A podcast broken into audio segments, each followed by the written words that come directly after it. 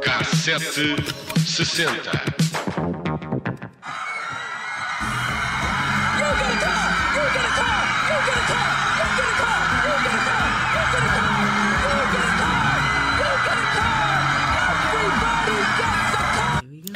Aqui está a Oprah Winfrey eh, num dos seus momentos altos a dar um Toma lá- carro. toma lá eh, um carro, Toma lá um carro. Toma lá um carro. Um carro para ti, um carro para ti. A cada pessoa na assistência do programa, que aliás esteve no ar durante 25 anos, já agora esta música que estamos a ouvir é cantada pela própria. A sério? Ahm, Não sabia. exatamente. Ora, esse programa começou precisamente neste dia, 8 de setembro, há 36 anos. Foi nesse ano que o The Oprah Winfrey Show passou a ser emitido em todo o país e foi um sucesso estrondoso que tornou Oprah numa das mais poderosas e ricas do mundo da televisão e, sem dúvida, uma das maiores influenciadoras das mulheres na América. Isto muito antes de se falar em influencers. Oprah tem origens humildes, nasceu no Mississippi rural em 1954, filha de uma mãe adolescente solteira e começou a carreira numa televisão local em Nashville como pivô.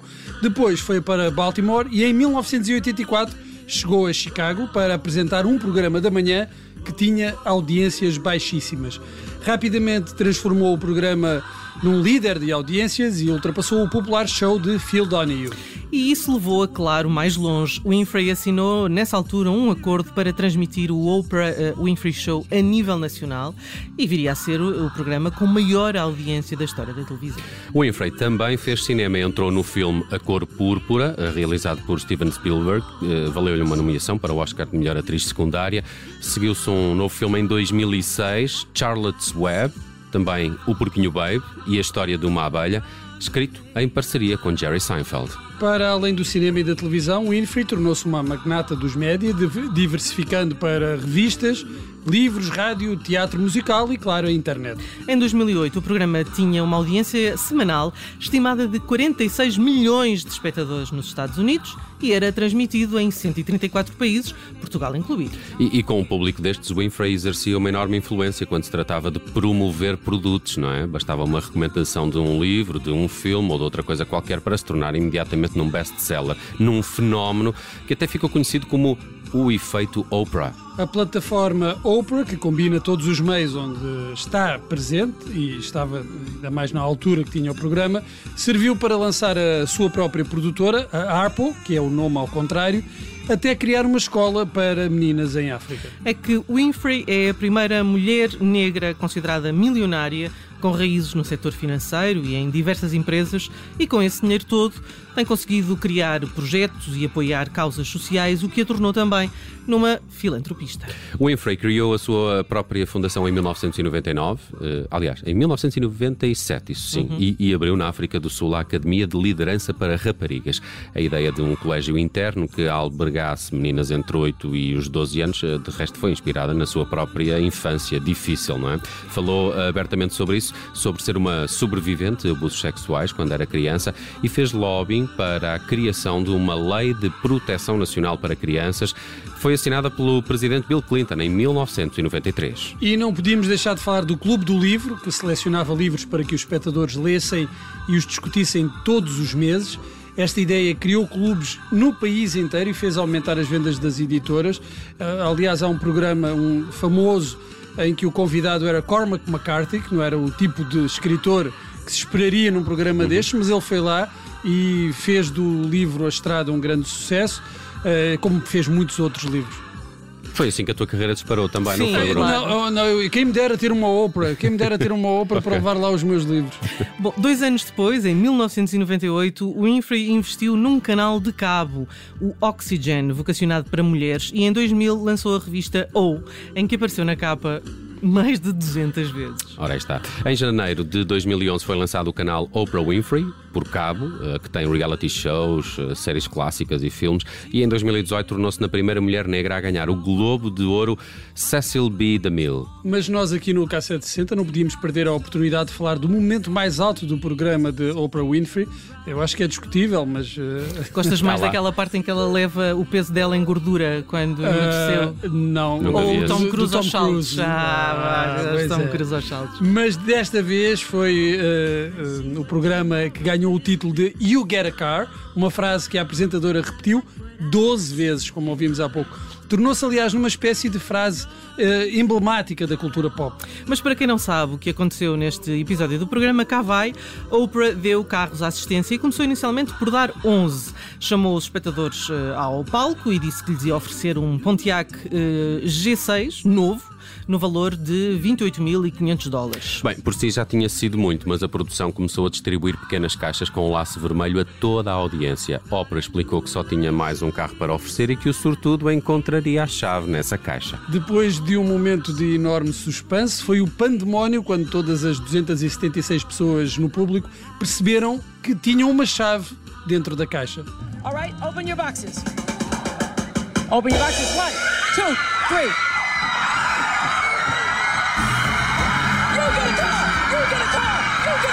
E o resto é história, assinaste a frase You get a car, you get a car, todos levam um carro. Já agora, um facto curioso: quando o programa acabou, o Winfrey tinha oferecido um total de 570 carros. Oprah era, aliás, conhecida pelos seus giveaways, deu viagens à Disney com tudo pago, dinheiro a professores, televisões, computadores, máquinas de lavar, sacos de pele e terminou os 25 anos de programa com o convite para acompanhar numas férias pagas, com tudo incluído à Austrália. E mesmo sem o talk show diário, Oprah continua a marcar agenda. Vida é a última vez com a entrevista à Meghan Markle, que foi um sucesso mundial. É verdade, essa entrevista também deu que falar. Continuo muito intrigado com o cenário onde fizeram essa entrevista. Hum, aquela isso. casa. De quem é aquela casa? Não sei, mas foi onde entrevistaram a Adele também. Também? Foi mesmo sim. Não deve ser da Oprah. É, Bem, em 1986, nos Estados Unidos, a televisão tinha visto nascer esta nova estrela. Na Europa também nasceu uma estrela em 86, mas da música, meus amigos, de seu nome. Preparem-se, Samantha Fox.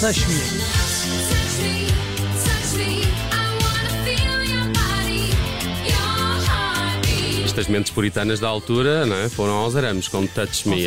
É um dos singles com mais vendidos. Samantha Fox. Com a própria. Samantha Fox. É um dos singles mais vendidos em todo o mundo em 1986 e faz, claro, da cantora britânica um autêntico ícone pop e até sexual. Dependendo do gosto, claro. Eu prefiro a Sabrina. Ok. Uh, no top português de 86. Boys, boys, boys. É. Toda uma luta boys. entre Sabrina e Samantha É Fox. verdade, foi um, um, duelo tipo Rolling Stones e Beatles. No top português de 86 encontramos clássicos da década como Modern Talking, ora aí está, Chris the Berg, Nikita de Elton John, Take My Breath Away dos Berlin e uh, etc, etc, etc. Mas também temos alguns One It Wonders. E um dos que mais vendeu foi esta Bolero de Fancy quem é Fancy? Ninguém sabe, por isso é que se chama One Hit Wonder. Mas este início, atenção, hein? Uh! Acho poucas músicas gritam tanto 1986 como esta Bolero de Fancy. Quem é Fancy? Talvez o editor de cultura nos possa ajudar daqui a pouco. Vamos melhorar um bocadinho isto? Força, Pode força, ser? força. Okay. Entre os discos mais vendidos em 86 uh, está nada mais, nada menos do que a coletânea Jackpot 86. Claro, Jackpot 86. E Paul Simon está por lá com esta Call Me Al.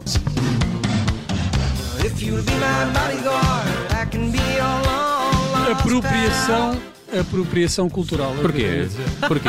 Do Call Me All? Uh, este não é do álbum do, do Graceland? É, acho que sim. Não, não é? Porque ele fez com músicos da, da, África do Sul. Ah, ok. Este álbum. Se, se, é, se, é, o Graceland, não é? Sei que tem aquele ator uh, no videoclipe, não é? é? Que tu sabrás o nome, mas eu não, não me lembro. Não estás a ver o vídeo da Call Me All? É um ator muito conhecido, já te quem é. Bom, também encontramos sucessos nacionais em 86, eh, nessa coletânea Jackpot 86. Rui Veloso figura no alinhamento com Porto Covo. Havia um pessegueiro na ilha.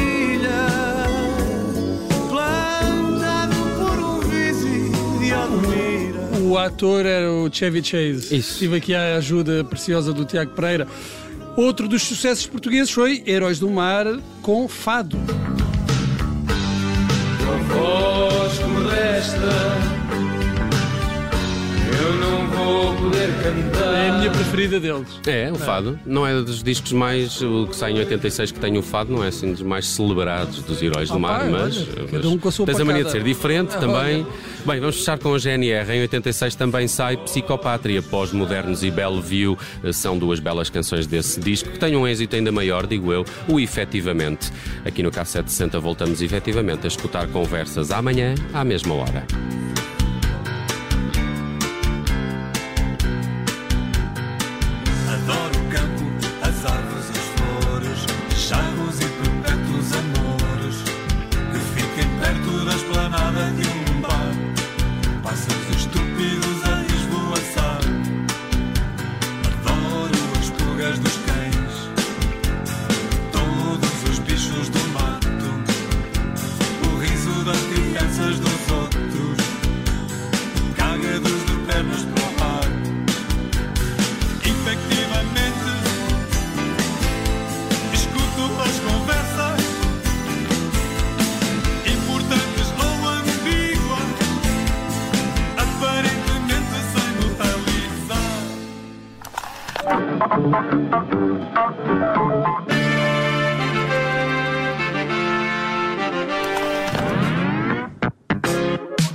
Cassete sessenta.